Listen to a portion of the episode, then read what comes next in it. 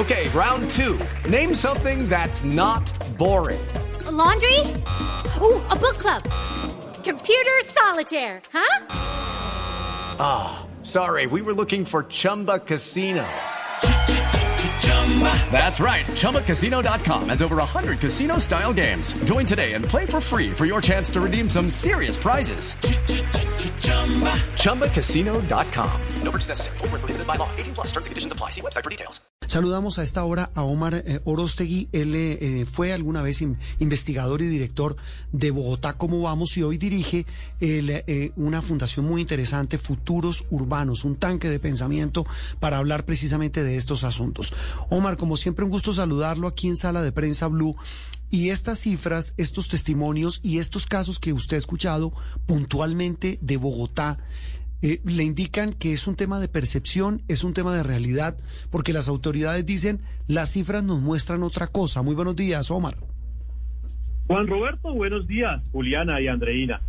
Pues miren, no, el problema no es de percepción, el problema realmente es que ha empeorado la seguridad en Bogotá. A tal punto que ya estamos viendo que eh, los problemas de inseguridad se cometen a plena luz del día, en presencia de otras personas, acompañado de balaceras, de atracos, de intimidación y violencia. Pero mire, Juan Roberto, yo le doy una cifra. Comparando las personas que fallecieron en homicidios en el 2019 con el, dos, con el 2021, en el primer semestre, se duplicaron. Pasamos prácticamente de 32 casos que murieron en homicidios como consecuencia de atraco a 66, ¿sí? comparando cada uno de esos semestres. Preocupa. Preocupa también el tema de lo que está pasando con el hurto a personas en la ciudad. Ya el primer semestre de este año fueron 47 mil hurtos denunciados. Y eso hay que aclararlo, denunciados. Puede que la cifra sea mayor, porque esto, esta información se alimenta es de las denuncias de los ciudadanos. Pero las denuncias también pueden disminuir si la gente deja de confiar en las autoridades y en las instituciones. Y en medio de todo esto, ¿qué nos, qué nos está mostrando el panorama? Que es que la mitad de los hurtos ocurren en vía pública. Y de esos, el 54% es por atraco y tan solo el 16% es por raponazo. O sea, lo que estamos acostumbrados, que no, que pasó un, rap, un, ratero y me, me robó y no me di cuenta. No, ya no es raponazo, es atraco, atraco con violencia y atracos con arma de fuego y arma blanca. Eso preocupa mucho lo que está pasando en la ciudad. Omar, y muy curioso también, oíamos al comenzar eh, a, a, la persona que estaba narrando estos hechos que ocurrieron en Bogotá y que vimos esta semana en Noticias Caracol de un mariachi a quien contrataron todo un grupo de mariachis y cuando llegaron al lugar pues los clientes no eran clientes sino atracadores. Y esto lo que estamos viendo es una nuevas modalidades y además una creatividad tremenda para el robo. ¿Qué sabe usted de estos nuevos, estos nuevos modos que están eh, utilizando los, los criminales y cómo podemos estar, eh, digamos, blindarnos de alguna manera para no caer en esas trampas? Pues mira, la pandemia nos cambió a todos, pero también cambió el crimen. ¿sí? Los delincuentes también se adaptaron a las nuevas condiciones que trajo la pandemia. Por ejemplo, ya dejaron de hurtar en la noche, que era lo que predominaba, por ejemplo, antes de la pandemia, y los hurtos se, se migraron hacia el horario de la mañana, sobre todo de 9 a 12 del día. ¿Sí? ¿Qué más estamos viendo? Que ya no son delitos esporádicos, sino que detrás de esto hay planeación del delito. Ya no es un delincuente solo, sino que es un delincuente que va acompañado por otros. Ya los delincuentes no, no van solo con intimidación, sino que van armados. Ya los delincuentes detrás de esto están articulados con bandas criminales dedicados a delitos de alta rentabilidad. Son bandas especializadas en hurto de autopartes, bandas especializadas en celulares, entre otras, sigue siendo el objeto que más le roban a los, a los bogotanos. Bandas especializadas en hurto de bicicletas y componentes de las bicicletas. ¿Sí? Entonces sí. cada vez más estamos viendo unas bandas muy especializadas en determinados objetos en la ciudad y, estos no, y ellos no actúan solos, ellos siempre están coordinados. Y eso preocupa porque entonces lo que estamos viendo también son modalidades que no solo están a atraco, sino también con más violencia. Y es que en medio de todo eso, lo que el delincuente está hoy optando por herir primero para que la víctima se debilite y después entregue sus pertenencias. Ya no es la intimidación Qué que barbaridad.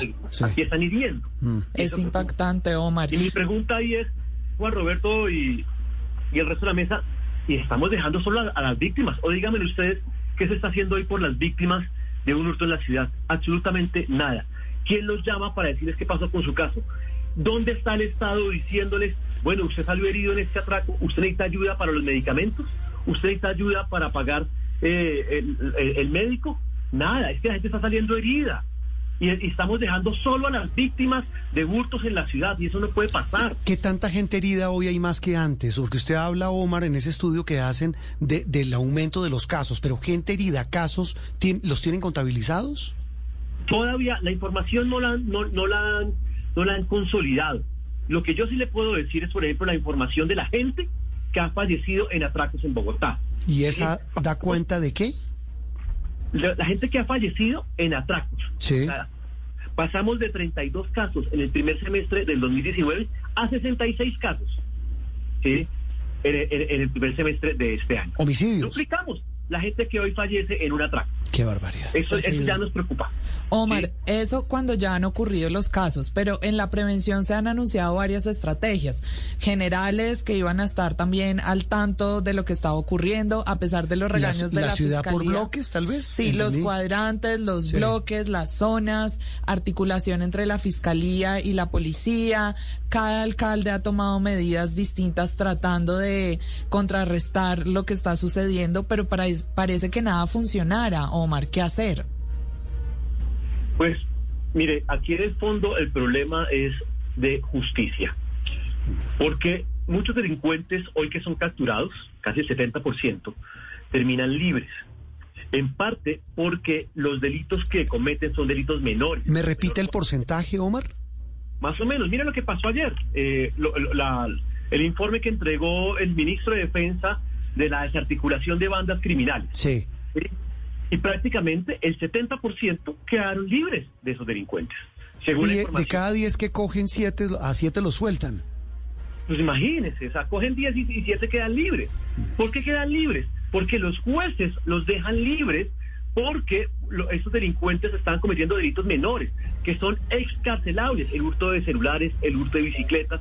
Entonces, así es muy difícil, porque entonces tenemos un patrón de reincidencia delincuencial. El delincuente le está perdiendo el miedo a la policía y a las autoridades. Y entonces saben que al final los pueden atrapar, pero quedan libres. Y ese mensaje es equivocado.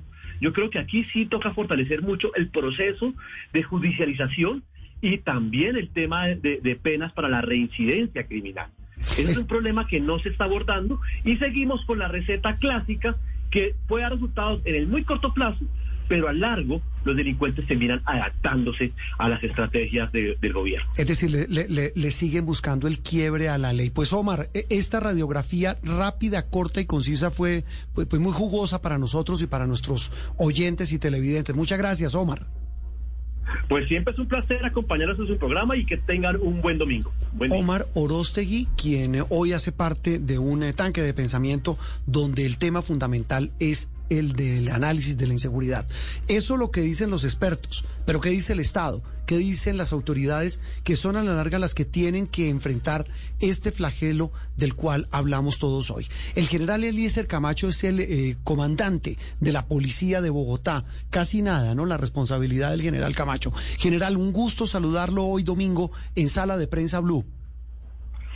Eh, Juan Roberto, muchas gracias a usted, a la mesa de trabajo, por eh, precisamente esa participación y por estar eh, enviando los mensajes a la opinión pública de fortaleza y acompañamiento a toda la, estrategia de convivencia en la ciudad de Bogotá. Mm, General, ¿qué- cómo, ¿cómo logramos eh, que la gente vuelva a tener eso que usted dice, esa confianza en las autoridades, cuando la percepción que hay hoy es de miedo? Los testimonios, los casos, eh, todo lo que vemos, pues nos muestra que hay una- un ambiente de miedo entre la ciudadanía. Y, y- con algo que nos decía eh, el, experto anterior, que el gran problema es el de la impunidad, que de cada siete personas que se capturan ustedes en Bogotá, cometiendo delitos como atracos, eh, robos a mano armada, pues los tienen que dejar libres, los sueltan. Sí, señor, yo, yo eh, eh, la- las personas, claro que tienen razón porque sí son hechos que se vienen presentando en la ciudad capital, pero igualmente eh, es importante la difusión, como el día de ayer nos hacía el señor ministro de la Defensa desde SUA, de unas actividades que están haciendo contra esta misma delincuencia. No son otros delincuentes los que están hurtando como tanto los que estamos, estamos capturando. Estamos detrás de estos delincuentes con la Fiscalía General de la Nación, afectándoles eh, sus eh, precisamente sus actividades criminales con algunos planes estratégicos. Hay 17 operaciones estructurales que facilita más el poder dejar con medida esta clase de delincuentes. Hoy ya tenemos eh, 1.200 eh, capturados dentro de los diferentes eh, delitos. Igualmente tenemos eh, 56 armas de fuego. Estamos llegando a las 1.000 armas de fuego incautadas este año, que también es un número eh, considerable alto y que a veces no se alcanza a medir lo que se logra prevenir con estas eh, afectaciones que se le hacen a los delincuentes.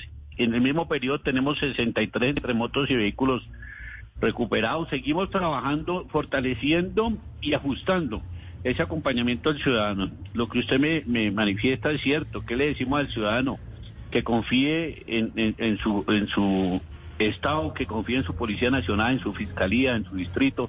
Entre todos eh, vamos a tratar eh, al máximo de lograr por lo menos neutralizar la intención de estos delincuentes. Tenemos dentro del mismo plan de intervención 30 mil actividades de vinculación de red de participación ciu- ciudadana. La corresponsabilidad es supremamente importante. En los últimos casos que hemos logrado capturar a los delincuentes ha habido una importante participación ciudadana y allí eh, precisamente ese, esa, esa fortaleza que podemos lograr en ciertas eh, localidades. Sí, general. Sin embargo, pues no es suficiente solo decirle a la gente que confíe en la policía, porque vean, no, Omar eh, Orostegui, Orostegui.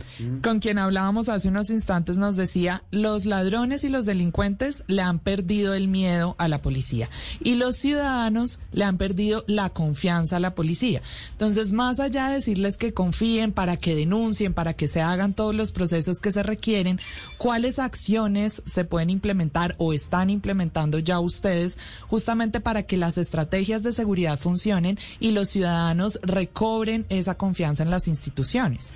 Pero es que no es solo la policía, a veces eh, tenemos un, un tema delicado que ustedes han, evidenciado también con el, tema y la necesidad del registro único migratorio con las personas que están de extranjero en nuestra ciudad. Si bien es cierto, hay unas que necesitan un apoyo social, en educación, en vivienda, y que con ese registro lo hacemos. También hay unas que tenemos problemas en la plena identidad para poder eh, precisamente la judicialización. Tenemos uno- unos temas que lo, lo- se ha hablado bastante y lo, y lo alcancé a escuchar que ustedes lo estaban hablando, el tema de la reincidencia. No es culpa de la fiscalía ni siquiera los jueces, por, pero es la misma, el sistema judicial necesita una, una, una eh, digamos, una transformación o una reforma que busque también que ciertas personas y ciertos delitos como es el porte de armas, como es el homicidio, como es el hurto a personas, que ese hurto viene asociado también a las lesiones personales y al homicidio, queden esas personas tras las rejas, pero la misma ley penal les da unas garantías que no debería darle a las personas que están afectando. El ciudadano lógicamente ve que el cuadrante, el modelo captura y al momentico está nuevamente regresando al mismo sector a robar cuando están como en, un- en una localidad, pues eso claro que eso trae General. hacia la policía, dígame. Y, y precisamente hablando de eso, pues yo me pongo en sus zapatos, ya hemos hablado desde, desde la parte de la ciudadanía, pero yo me pongo en los zapatos también de la policía que está haciendo las capturas, que está haciendo su trabajo y sin embargo, como bien hemos dicho, muchas veces eh, estos delincuentes vuelven a salir a las calles y se tienen que enfrentar los tres nuevamente a la captura de estas personas. Ustedes desde la policía, eh, ¿qué están haciendo? ¿Cuál es el llamado que hacen para la mejor articulación con este sistema judicial que finalmente no está dando la talla y por eso es, uno de los problemas por los cuales estamos atravesando por esta crisis de inseguridad en, el, país, no solo en la ciudad? Sí, porque mira, ahí cuando el tema es estructural, cuando es de investigación, tenemos generalmente la medida eh, carcelaria. Esa clase de judicialización con la Fiscalía de la Nación generalmente tiene los elementos materiales para poderlos dejar tras las rejas. Pero ya, cuando viene el tema de flagrancia, que el, el delincuente se hurta un celular, se hurta una bicicleta En ese es que estamos teniendo los mayores problemas porque muchas veces no hay un agravante que, que le logre dejar tras las rejas porque ahí contemplan el valor del objeto robado, contemplan que esta persona no había no tiene antecedentes y otra cantidad de atenuantes y sale nuevamente a cometer su delito. Ahí es yo creo que donde está el tema y la necesidad de, revisar esa, esa, esa, clase de capturas que no son estructurales, porque mm. muchos de los estados que están hoy ahogando la ciudad no son estructurales, sino son dos, tres delincuentes que llegan a una localidad, llegan a un sector, cometen el hurto y no tienen que rendir cuenta de ninguna estructura. Ahí es donde está presentando. Muchas veces, no, lógicamente, en cada esquina es muy difícil tener un policía. Estamos trabajando con la alcaldía, como ustedes lo vieron, eh, con los restaurantes, con el, sector de, Chapinero, de Usaquén, todo afectado, para ver cómo conectamos las cámaras de la ciudad, nuestro CAD, con apoyo de tecnologías. Eh, y con los mismos personales que tenemos en la calle. Estamos trabajando en eso para mejorar la prevención y no llegar a tener que, que lógicamente, capturar en, flagrancia y al momentico el mismo individuo estar en la calle. Eh, general, tal vez una inquietud final. Esta semana en Noticias RCN, el fiscal general de la Nación dijo que a la policía le quedó grande el tema de la inseguridad. ¿Usted qué piensa? Esto toca un equipo y cada actor tiene su, responsabilidad. Hemos tratado de hacer el mayor esfuerzo, hemos tratado de hacer el acompañamiento que podemos con nuestras capacidades. Tenemos también que ver que el, el mismo post post-COVID, el mismo tema de esa protesta violenta, el tema, el tema social que estamos viendo es difícil. Eh, hay una institución que a la larga de los años ha respondido por la seguridad de nuestro país en, diferentes temas, narcotráfico, terrorismo, ahorita estamos con la convivencia, pero es ir ajustando todo como equipo de trabajo, tanto las alcaldías como la fiscalía, como los jueces, como las, eh, los medios de comunicación y la comunidad. Entre todos, yo creo que podemos hacerlo, pero tiene una institución, la ciudadanos tiene que conocer que tiene una institución fuerte, que estamos mirando cómo podemos eh, precisamente buscar el cambio de tendencias que nos está sucediendo en las ciudades del país, no solo en Bogotá. E, eso le iba a decir yo, eso no es solamente un fenómeno de la capital del país. General Camacho, un gusto saludarlo y cuente con nosotros para visibilizar, para contar y para, sobre todo, lo más importante, ayudar a la ciudadanía, que es el objetivo de todos, tanto el de ustedes como el nuestro. Un abrazo y gracias, General Camacho. No, muchas gracias a ustedes por el espacio. Que esté muy bien, Juan Roberto, y toda la mesa de trabajo. muy amable. El comandante de la Policía Metropolitana de Bogotá, Luis Fernando Agudelo, es el eh, director, el nuevo director de este programa Medellín, ¿Cómo vamos? Eh, señor Agudelo, un gusto saludarlo hoy domingo en Sala de Prensa Blue.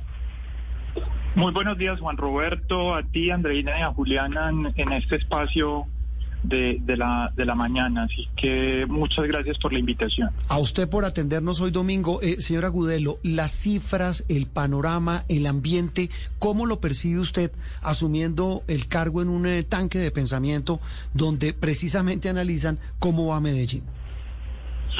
Sí, Juan Roberto, pues hay una preocupación muy extendida de los ciudadanos en torno a manifestaciones delincuenciales y sobre todo la más preocupante en Medellín, que es casi eh, una epidemia que hemos vivido y para darle algunos, unas cifras a los oyentes, Medellín en el año 2014 tenía en términos de hurtos a personas cerca de 4.900 denuncias.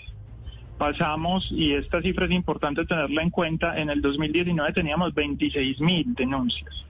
Es decir, se multiplicaron por cinco las denuncias de hurto a personas. Obviamente en el año 2020 se redujeron de las 26 mil que, que, existieran en el 2019 a 17 mil. Eh, con la apertura que tenemos este año, pues hay una gran preocupación en términos sobre todo de este asunto que es el que más, más preocupación genera a los ciudadanos y en particular a las mujeres, porque creo que esto también hay que tenerlo en cuenta y es que es diferente la percepción que tienen hombres y mujeres alrededor del tema de, de la criminalidad y del delito. Para los hombres, en el caso de Medellín, en gran parte de la ciudad, los asuntos con drogadicción y control territorial y presencia de pandillas son muy importantes. Para las mujeres es el atraco callejero.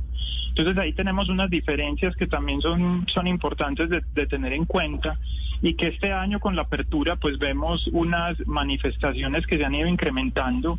Por lo tanto, hay, hay también que tener en cuenta eh, el comparativo nacional y es que Medellín, hay que decirlo, eh, en el comparado nacional de victimización que presenta el DANE y que presentó con cifras hasta el año 2019, eh, es una ciudad que había venido reduciendo en algo la victimización. Sin embargo, la percepción sigue siendo alta de inseguridad, Juan Roberto. Lucky Land Casino asking people what's the weirdest place you've gotten lucky. Lucky? In line at the deli, I guess. Aha, in my dentist's office. More than once, actually. Do I have to say? Yes, you do. In the car before my kids' PTA meeting. Really? Yes. Excuse me, what's the weirdest place you've gotten lucky? I never win and tell. Well, there you have it. You can get lucky anywhere playing at LuckyLandSlots.com. Play for free right now. Are you feeling lucky? No purchase necessary. Void where prohibited by law. 18 plus. Terms and conditions apply. See website for details. Sí, y ahí esa percepción, eh, señora Agudelo, nos lleva a, un tema, las estrategias y lo que hacen las alcaldías. Ya hablábamos de la de Bogotá, en un rato vamos a hablar de Cali. En el caso puntual de Medellín, eh, ¿qué diagnóstico y qué evaluación hacen del papel tanto de la alcaldía como de la policía local? Sí, Juan Roberto, eh, en ese sentido hay que, hay que ver el, la funcionalidad de las estrategias. Y es que eh, en Medellín hay algunos delitos, como por ejemplo sería el robo de vehículos, que es un delito mucho más estructural, en el que algunas estrategias asociadas, por ejemplo, al, al aumento eh, de la cantidad de patrullajes puede que no, que no sea tan eficiente en términos de que hay una preparación del delito que es muy grande. Eh, hay otros delitos en algunos puntos de la ciudad, en particular en el centro de Medellín, donde eh, hay que revisar de manera profunda la manera como se están haciendo las estrategias de aumento de pie de fuerza, en el sentido de que vemos que no reaccionan las cifras en el centro de la ciudad, que es además el sitio del territorio donde más personas están circulando permanentemente. Entonces yo creo que en la medida que vaya avanzando el año y lo que vamos viendo es que eh, la municipalidad y la administración municipal han podido mejorar en términos de la capacidad de entender mejor cómo funcionan las dinámicas de los delitos locales, pero creo que tenemos mucho trabajo que hacer y de recuperar en términos de perseguir a la macrocriminalidad. Hay que tener claro que Medellín es la ciudad del país donde más presencia de organizaciones criminales hay, eh, de las que tienen interés eh, para los organismos de seguridad. Por lo tanto, el tratamiento que se debe dar en una ciudad como la nuestra es un tratamiento que no solamente esté asociado a los temas de patrullaje, sino a, a, a los asuntos de cómo desestructurar esas organizaciones criminales. Y es que aquí tenemos presencia de combos que no solamente eh, ejercen actividades de rentas ilegales, sino también de control territorial en algunos de los sitios de la ciudad. Luis Fernando, y es que detrás de esas dinámicas delincuenciales que usted está también todo el asunto social. ¿Cuál es el balance de Medellín? ¿Cómo vamos sobre la gestión de los otros problemas que también están ahí detrás en el fondo de esta problemática? Sí, hay, hay, hay dos asuntos, eh, Andreina, que creo que hay que poner sobre la mesa. Y es que ha habido estrategias que creo que han salido bien, como fue, por ejemplo, Matrícula Cero, que permitió que los jóvenes que ya estaban dentro del sistema de educación terciaria, pues se redujera mucho la deserción. Esa es, una buena medida. Pero hay otras que nos preocupan mucho y es que Medellín viene aumentando de manera muy importante eh, la cantidad de jóvenes que están por fuera de la educación media. Ahí tenemos que tener eh, mucha atención en términos de las actividades que realiza la administración municipal, en el sentido de no perder un avance que habíamos tenido en, en las en décadas pasadas y era el aumento de las coberturas en media.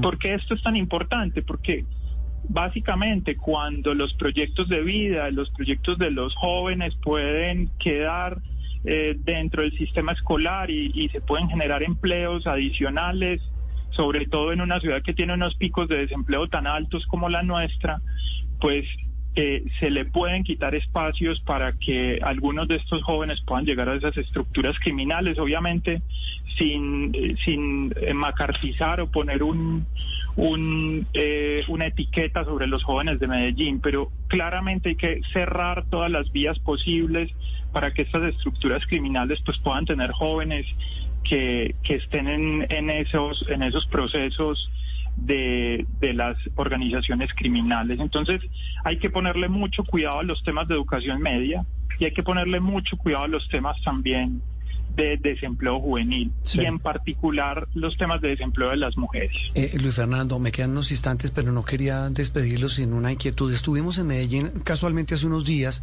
hablando de todos estos temas. Estuvimos en la comuna, estuvimos en el centro, estuvimos en muchos barrios de la capital antioqueña y hablando para tratar de, de destacar lo bueno y las iniciativas de, de muchachos que están metidos en temas no solamente de política, sino de, de buscar salidas, como usted lo menciona.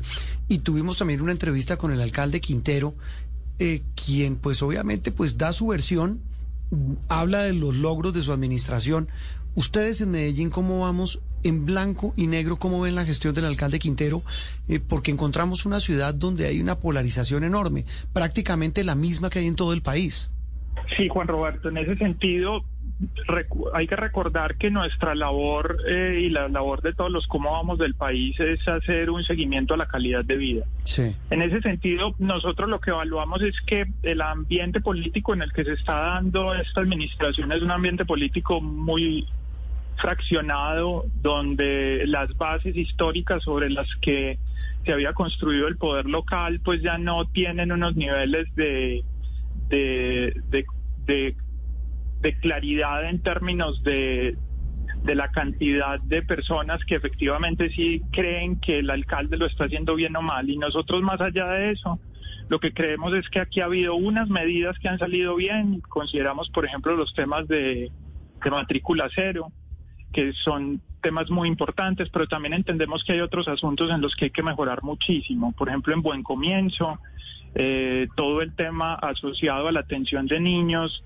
de 0 a 5, eh, los serios problemas de planeación que ha venido teniendo ese programa, que es el programa so- social más simbólico de la ciudad. Ahí consideramos que, que la administración municipal tiene muchas cosas que mejorar en ese aspecto. También en los asuntos de cómo hacer llegar los recursos a los ciudadanos en condiciones de vulnerabilidad, que si bien hemos tenido eh, el aumento y la entrega de algunos subsidios, consideramos que es muy importante fortalecer los mecanismos de focalización. Y es que aquí la focalización, Juan Roberto, se hizo a través de una aplicación y la verdad es que creemos que hay mecanismos mucho más poderosos como SISBEN 4, que es un esfuerzo que se está haciendo a nivel nacional y que ahí es donde se deben poner los recursos.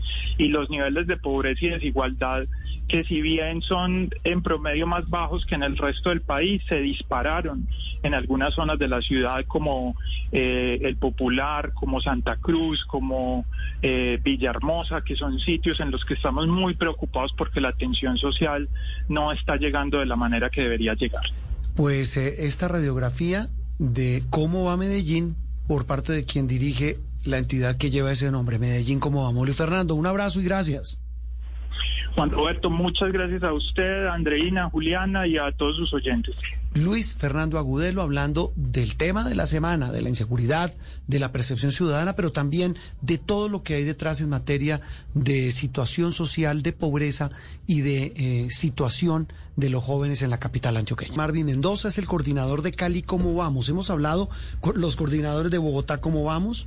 Eh, Medellín, ¿cómo vamos? Y ahora lo hacemos en Cali, ¿cómo vamos? Señor Mendoza, un gusto saludarlo. Gracias por atendernos hoy domingo. Eh, buenos días, muchas gracias por la invitación. Marvin, ¿cómo está la situación? ¿Qué, qué- qué radiografía puede hacer de lo que pasa en la capital del Valle del Cauca? Eh, pues en materia de seguridad, eh, las cifras que nosotros tenemos a, a- este momento pues nos muestran como un panorama pues un poco complicado. En primer lugar, eh, hemos podido revisar que se ha generado un incremento en el número de homicidios en la ciudad. Estamos hablando que puede ser más de 180 homicidios más eh, de lo que se venía registrando en el año pasado. Incluso si se compara las cifras de lo ocurrido de este año con el tema de cuántos cuántos se venían registrando en los mismos periodos, pero de años anteriores, las cifras de hoy en día están por arriba de las que se registraron en años como 2017, 2018, 2019. Sí. De esas cifras que usted menciona, ¿cuántas son de robo? ¿Cuántas, cu- cu- ¿Cuántos eh, de esos casos, qué reporte tienen ustedes, corresponden a intentos de, de hurto?